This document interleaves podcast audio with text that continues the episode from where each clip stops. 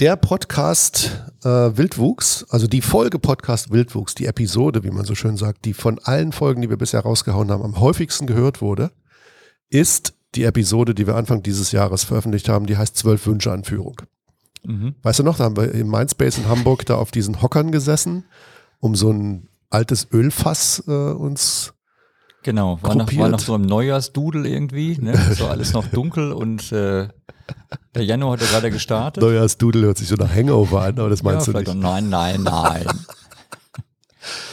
Ja, und ähm, das haben wir zum Anlass genommen, weil, weil diese äh, zwölf Wünsche an Führung ähm, tatsächlich, also wenn wir jetzt auf unsere ähm, Metrics gucken, ähm, tatsächlich der Podcast Nummer eins war und vor allem, weil wir auch von zahlreichen Führungskräften und Kollegen, mit denen wir, Kolleginnen und Kollegen, mit denen wir zusammen arbeiten, gehört haben, dass sie sich dieses Teil eben immer wieder mal angehört haben, ähm, haben wir uns überlegt, wir greifen das heute nochmal auf. Und die Idee ist ein bisschen, ähm, dass Kollege Ritterbusch und ich uns jeweils drei dieser zwölf Thesen rausgegriffen haben und mal so ein bisschen erzählen wollen, was haben wir denn eigentlich erlebt zu dem jeweiligen Thema seit Januar 2021? Und wie gucken wir da heute drauf? Also jetzt nicht das Ding in Frage stellen, sondern eher so, ähm, haben wir da was dazuzulegen? Hat sich daran irgendwas geändert? Oder wie geht's uns heute damit? Ja, da gibt es einfach gute Beispiele. Genau. Also Wo man vielleicht nochmal was draus schöpfen kann, zu sagen, ach, so könnte es auch gemeint sein. Gut, und das tun wir uns jetzt mal an.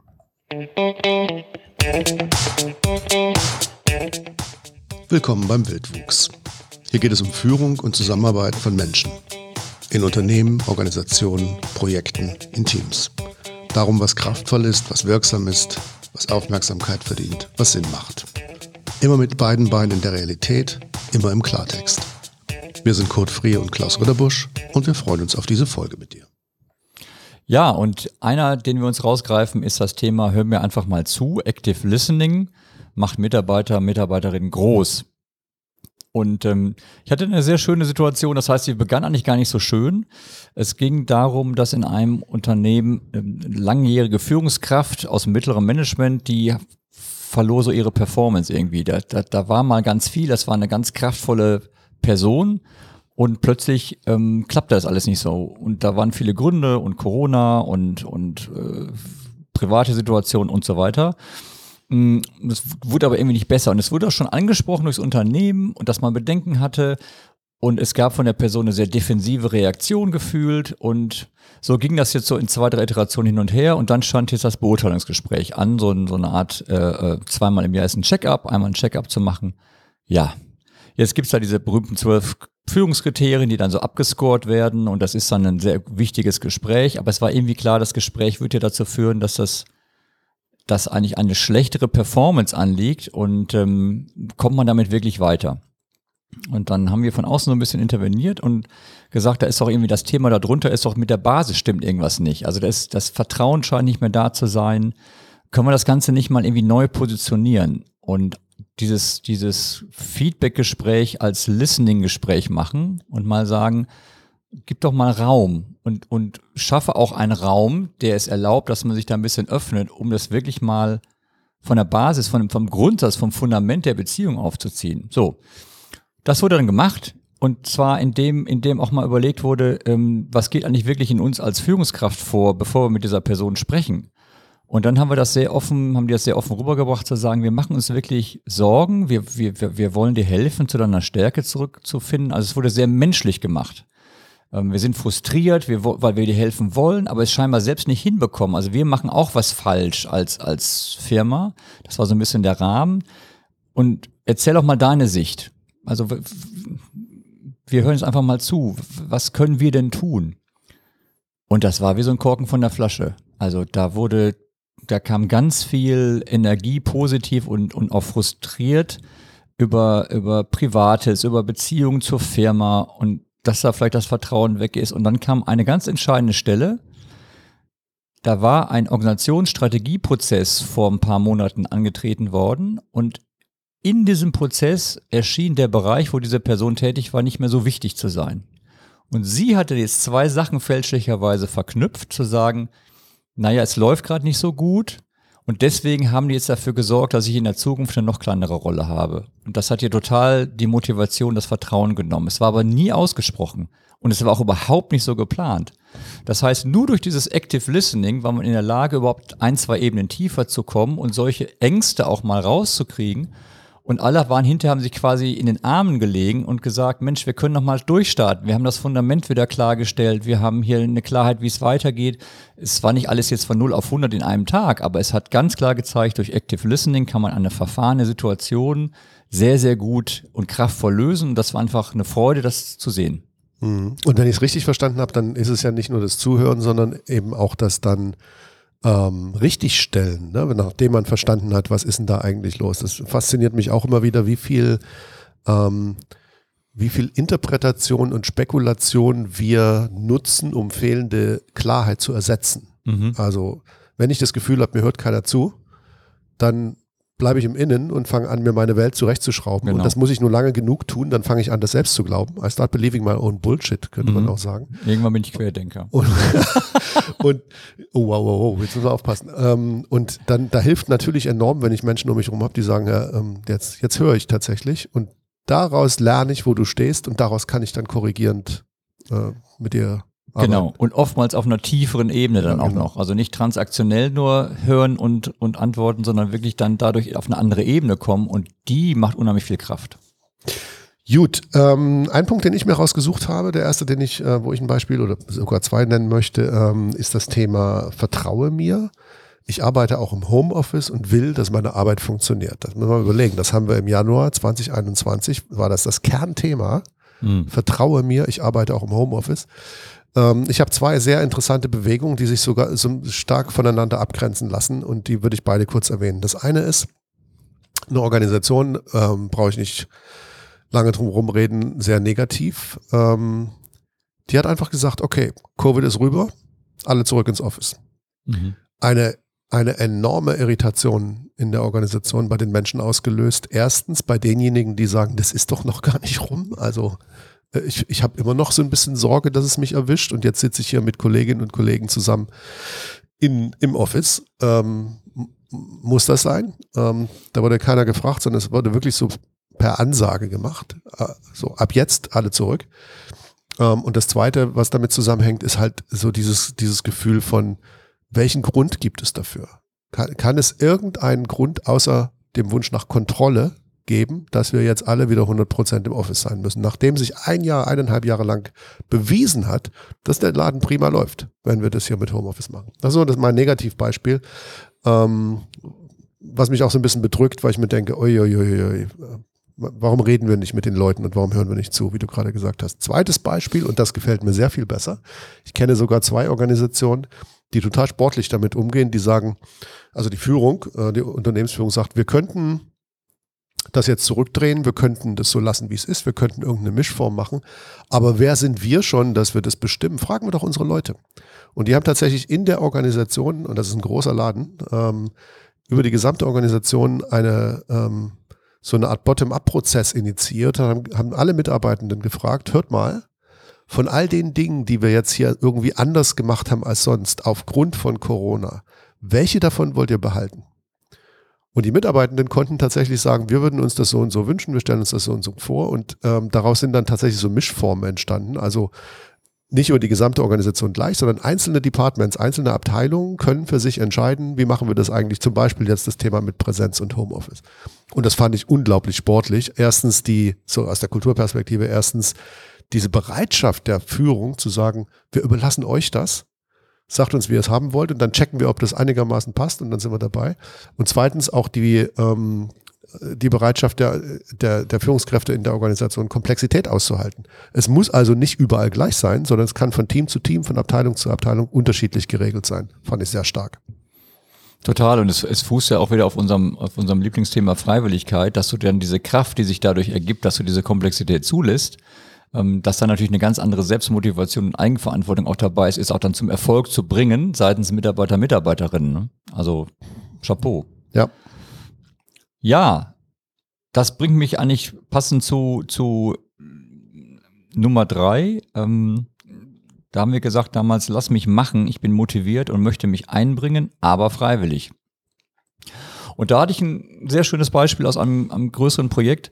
Da ging es im Grunde so eine Art Zukunftsworkshop der Führungskräfte. Ähm, diese Themen, die man sich nicht jeden Tag auf die Agenda stellt, sondern ab und zu mal im Check-up macht nach dem Motto, wo wollen wir eigentlich hin und was ist eigentlich unsere Art miteinander umzugehen, also eher so Kulturthemen.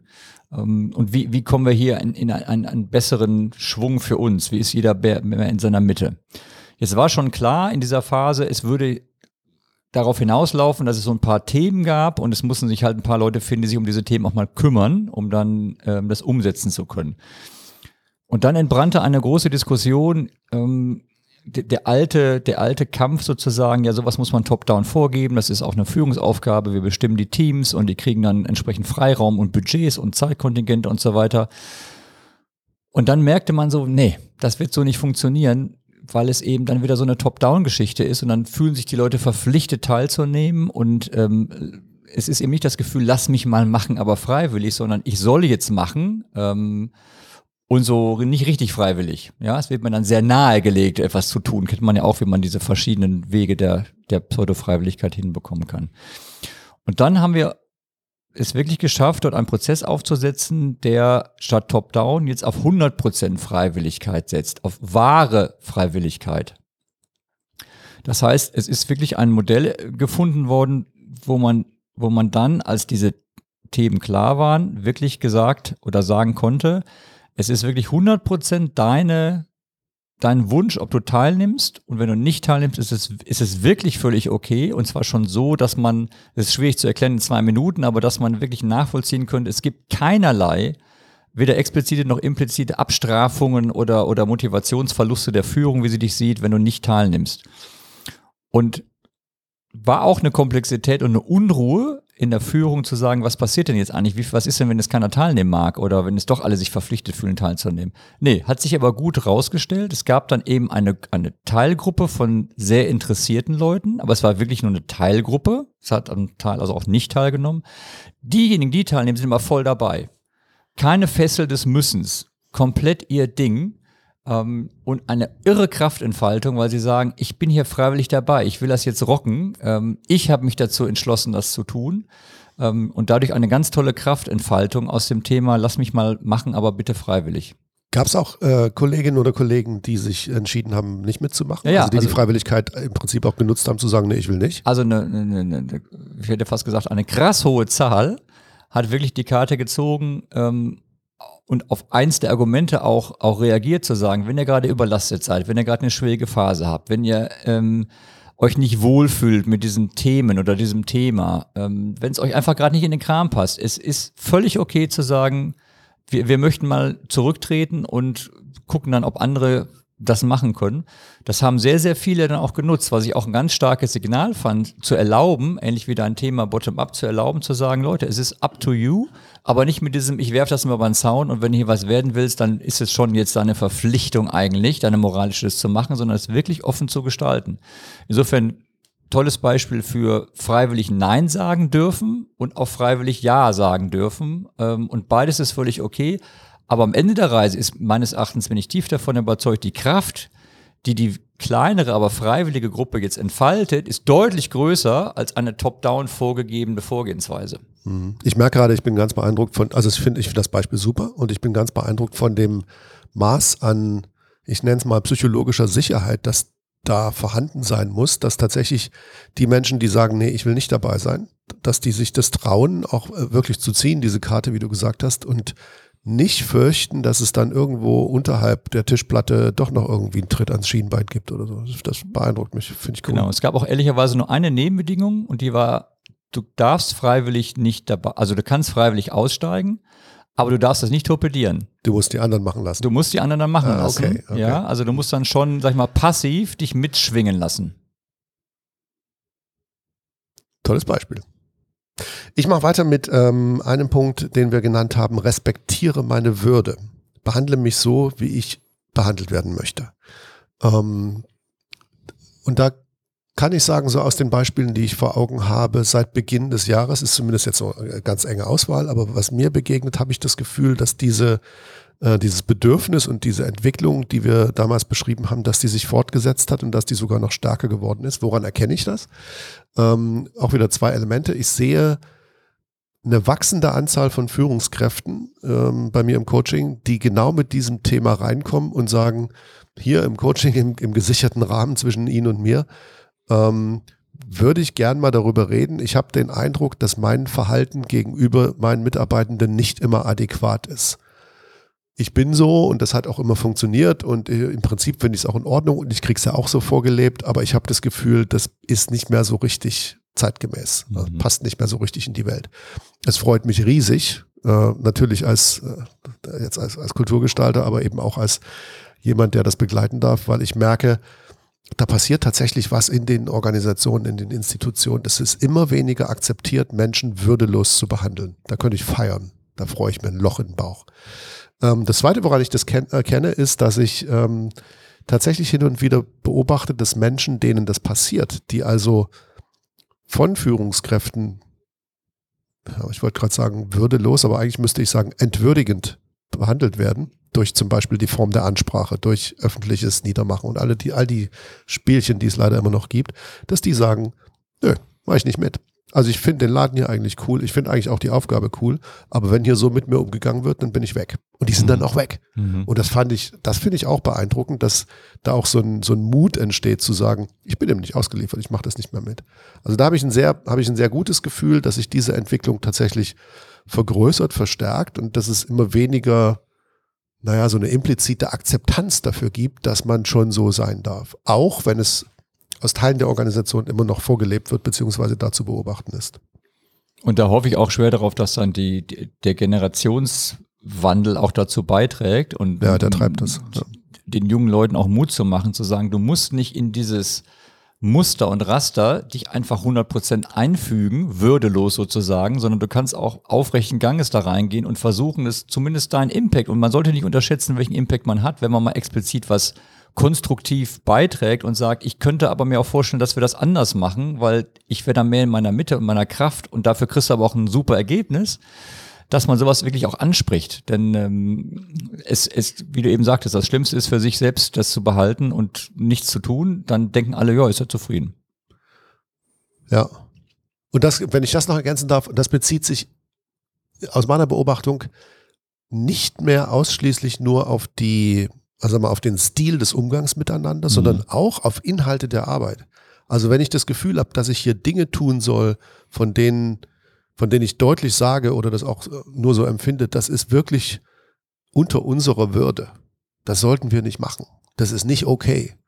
Dann ist das auch häufiger, beobachte ich inzwischen, ein, ein, ein Impuls dafür zu sagen, das ist nicht okay. Also das anzusprechen oder eben zu sagen, naja, wenn ihr das hier so machen wollt, dann macht das gerne, aber ohne mich. Mhm. Und auch das ist, ähm, das hat sowas, sowas Kraftvolles, sowas. Äh, man, man ist immer weniger, man hat immer weniger das Gefühl, dass man dem, was einem geschieht, ausgeliefert ist. Ja. Wir machen ja auch so Resilienztrainings und Resilienzcoachings und auch da kommt das ja immer wieder, dass Menschen reinkommen, die sagen, die sind quasi an der Grenze ihrer Belastungsfähigkeit und sagen, ich weiß gar nicht mehr, wie ich das aushalten soll. Ich schlafe kaum noch und ähm, 15 Uhr bin ich eigentlich schon breit und weiß nicht, wie ich den Rest des Tages rumkriege. Und in der Arbeit mit denen wird dann auch schnell deutlich, dass man sagt, Mensch, du fühlst dich offensichtlich in einer Abhängigkeit. Das musst du nicht, denn das bist du nicht. Und daran zu arbeiten, das äh, finde ich großartig.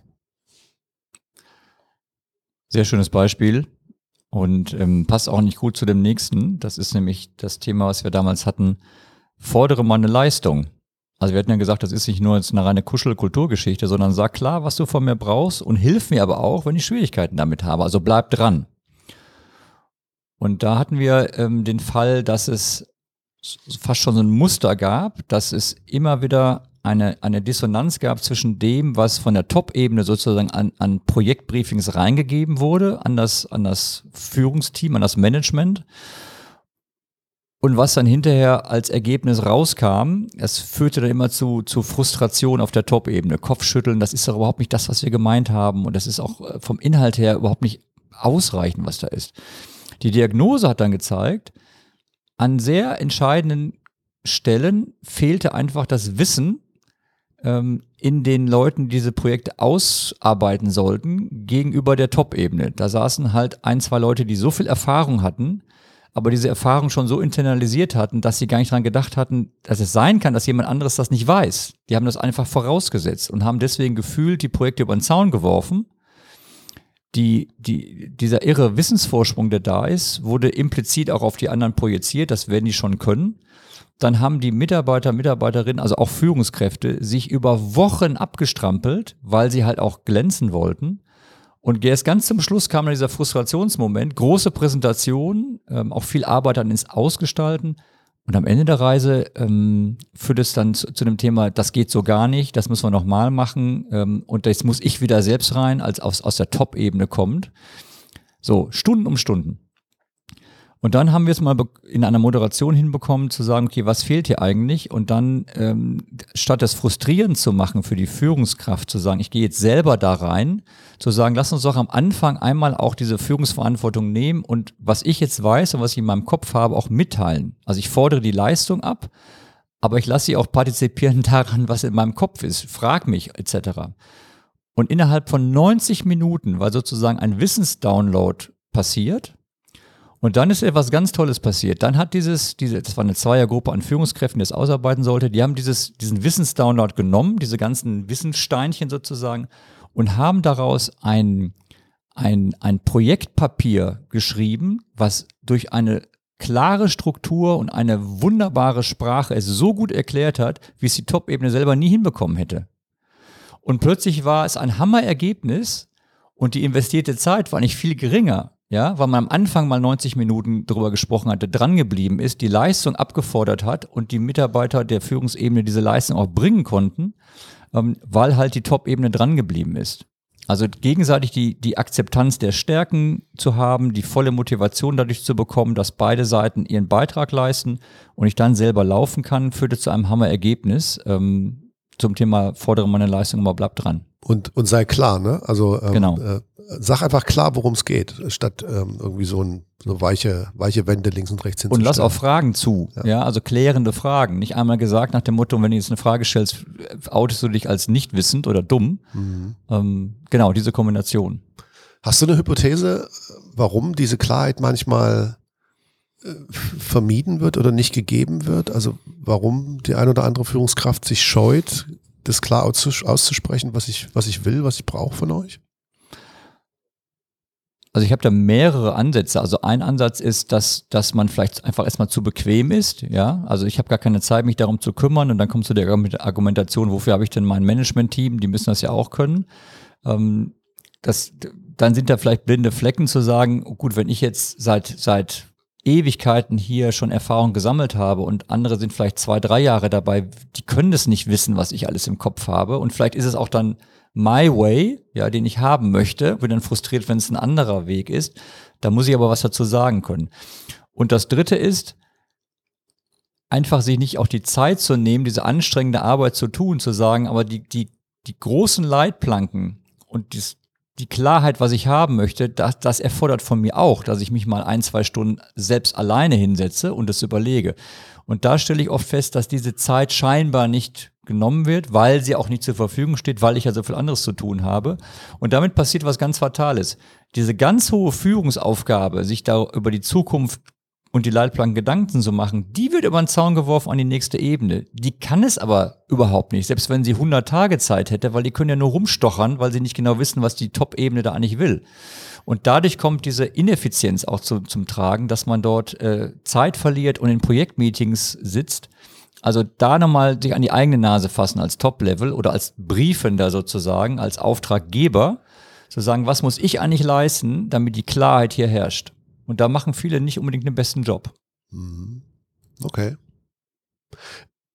Ich würde noch einen dazulegen, ähm, der mir ab und zu begegnet, ähm, ist so, das würde ich mal so mit einem Harmoniebedürfnis äh, überschreiben. Also ich erlebe hin und wieder Führungskräfte, die sagen, naja, ich verstehe mich eher so als Teil des Teams und aus dieser etwas, ähm, ähm, na, wie soll ich sagen, leicht unwirksamen Rollendefinition vermeide ich ähm, Klarheit, weil Klarheit manchmal auch ein Element von Härte hat. So, so soll es sein, so will ich es haben. Und ähm, Das tut man, um sozusagen den Harmonieraum aufrechtzuerhalten, damit keiner sich irgendwie hart angefasst fühlt. Eigentlich aus bester Intention.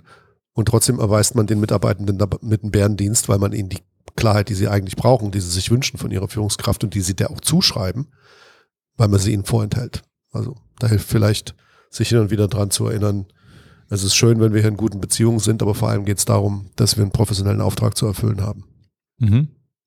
Also auch aus seinem Herzen keine Mördergrube machen, sondern genau. zu sagen, also ich, ich, ich sehe das folgende Bild klar vor mir ja. und sich dann aber auch Gedanken machen, wie kann ich so etwas konstruktiv wertschätzend an die nächste Ebene auch transportieren und ihn nicht sozusagen vor den, vor den Kopf hauen. Ja. Letzter Punkt, den ich gerne mit reinwerfen würde, äh, war, die, ähm, war die These, gib mir Halt. Wenn ich weiß, wofür wir stehen, kann ich mich besser auf Veränderungen einlassen. Da muss ich leider ähm, ein paar Tropfen Wasser in den Wein schmeißen, weil mein Eindruck ist, so die letzten neun Monate, dass die, ähm, dass der Fokus auf die Stärken, auf das Kraftvolle, auf das, was uns stützt, trägt, voranbringt, dass der leider immer noch untergeordnet ist im Vergleich zum Blick auf Defizite und äh, Limitationen, die wir vermeintlich haben. Also mhm. jetzt insbesondere so in der Arbeit mit Führungskräften oder in Teamentwicklungsprozessen merke ich, dass die, wenn man das nicht steuert, wenn man da nicht eingreift, dass die quasi die gesamte Energie darauf gerichtet wird, was ist alles nicht gut genug. Und ich finde das immer total schade, weil es braucht relativ wenig ähm, Anstoß von außen, die Energie mal auf die Punkte zu lenken, äh, worin sind wir eigentlich unschlagbar und warum ist es großartig, dass wir so sind, wie wir sind. Was, was sind eigentlich die Dinge, die uns zum besten Team der, der Company machen? All das. Wenn man danach fragt und wenn man die Aufmerksamkeit dahin lenkt, kommt relativ schnell was, aber ich habe so das Gefühl, der Fokus von Führungskräften ist leider noch zu stark auf, den, auf dem Teil, der, der besser werden muss. Das bedauere ich, ehrlich gesagt, weil bei größtem Verständnis, natürlich sind wir auch im Sinne unserer Effizienz, unserer Wirksamkeit als Führung so ein bisschen drauf gedrillt und trainiert, in der Zeit, die uns zur Verfügung steht, das, was noch nicht gut genug ist, besser zu machen, dazu beizutragen. Aber ich würde mir wünschen, mehr Verständnis in der Führung, dass das alles abspringt von dem, was uns trägt. Dass das, was uns stützt, was uns stabilisiert, was uns, was wir als wertvoll empfinden, dass es das ist, was uns erst in die Lage versetzt, andere Dinge in Zukunft anders zu machen. Stichwort stärkenbasiert auch, zu ja, sagen, was genau. haben wir, was sind die, die Ressourcen, die wir zur Verfügung haben, was können wir daraus bauen, weil nur wir haben das, ne? das ist ja. unsere Einzigartigkeit. Ja, ja, genau. Und also vielleicht, man muss es gar nicht so sehr verkopfen, sondern es ist, glaube ich, auch eher so ein Ding, dass man in sich das Gefühl hat, Mensch, das interessiert mich auch. Und ich rede eben nicht nur über das, was besser werden muss, sondern ich freue mich auch äh, grandios über das, was, was, was jetzt irgendwie wunderbar ist an uns. Und wie gesagt, ich muss gar nicht lange fragen, dann, dann sehe ich es aber so intrinsisch ist, sind wir doch sehr noch im, in diesem Verbesserungsmodus und nehmen, kassieren einfach ein, was schon gut ist. Ich muss sagen, es ist eine, also wenn man das Thema anspricht, habe ich das Gefühl, gibt es jetzt eine schnellere Bereitschaft, sich auch diese Perspektive anzunehmen. Ähm, aber aus meiner Sicht ist da noch, da ist noch zu viel Luft. Also dieses, was da ist, ist erstmal cool. Das ist großartig. Weil wir so sind, wie wir sind, sind wir erfolgreich. Plus angedockt daran, es gibt noch das und das und das, was wir besser machen können. Aber der erste Teil, da würde ich, würd ich mir mehr Energie wünschen. Unbedingt, kann ich nur zustimmen. Und ähm, ja, wir können das nochmal aufgreifen bei unserem nächsten, wenn wir zurückschauen ähm, auf diese zwölf Punkte. Sollten wir vielleicht nochmal sagen, ich hatte zwischendurch das Gefühl, wir, wir rattern hier in sechs Beispiele von diesen zwölf Wünschen, die wir hatten. Mhm. Wenn das jemand nochmal hören möchte, diese sehr kurze, knackige Geschichte, das war die Folge sechs, glaube ich, nicht? Nee. Nee? Acht? Acht. Jetzt hast, jetzt hast du aber echt mal so eine Frage gestellt, wo genau. der geneigte Zuhörer sieht, oh, wir sind überhaupt nicht vorbereitet. So, nee. das war der Jahresstart in, in Motorway. Das war Wildwuchs 08. Genau. Und das haben wir veröffentlicht, glaube ich, im Januar. Ja. Anfang Januar. Also wer Lust hat, sich nochmal diese ganz kurzen, knackigen Thesen, ich glaube, das dauert nur irgendwie nur 20 Minuten, das Ding, ja. ähm, nochmal wieder vor Augen zu führen, dann äh, gerne dort nachhören. Ähm, ein schöner Kommentar war, ich habe mir die Dinge auf dem Post-it geschrieben und habe die äh, in den Kalender gehängt. Jeden, jeden Monat eine Und jeden eine Monat habe ich ein Ding, an dem ich mal aktiv arbeiten möchte. Ähm, tolle Sache, weil das eben auch dann ins, äh, ins Machen kommt. Ja. Äh, ich, ich habe die Führungskraft vor Augen, die, äh, die, die mir das erzählt hat, die uns das erzählt hat und das finde ich auch richtig stark. Also falls du das jetzt auch wieder hörst, vielen Dank für den guten Impuls. Und Prima. damit haben wir es, oder? Für heute sollen wir uns die anderen sechs Thesen bei passender Gelegenheit in der Zukunft auch nochmal greifen? Ich werde dem nicht ganz abgeneigt. Okay, machen wir jetzt nicht gleich als nächstes, aber irgendwie in den nächsten Ja, Monaten kommt das. mal. Genau. In diesem Sinne, einen schönen Nachmittag. Ciao. So viel Wildwuchs für heute. Fragen und Kommentare dazu gern unter wildwuchs.inmuto.de und unter www.inmuto.de findest du auch mehr Informationen zu uns und unseren Themen.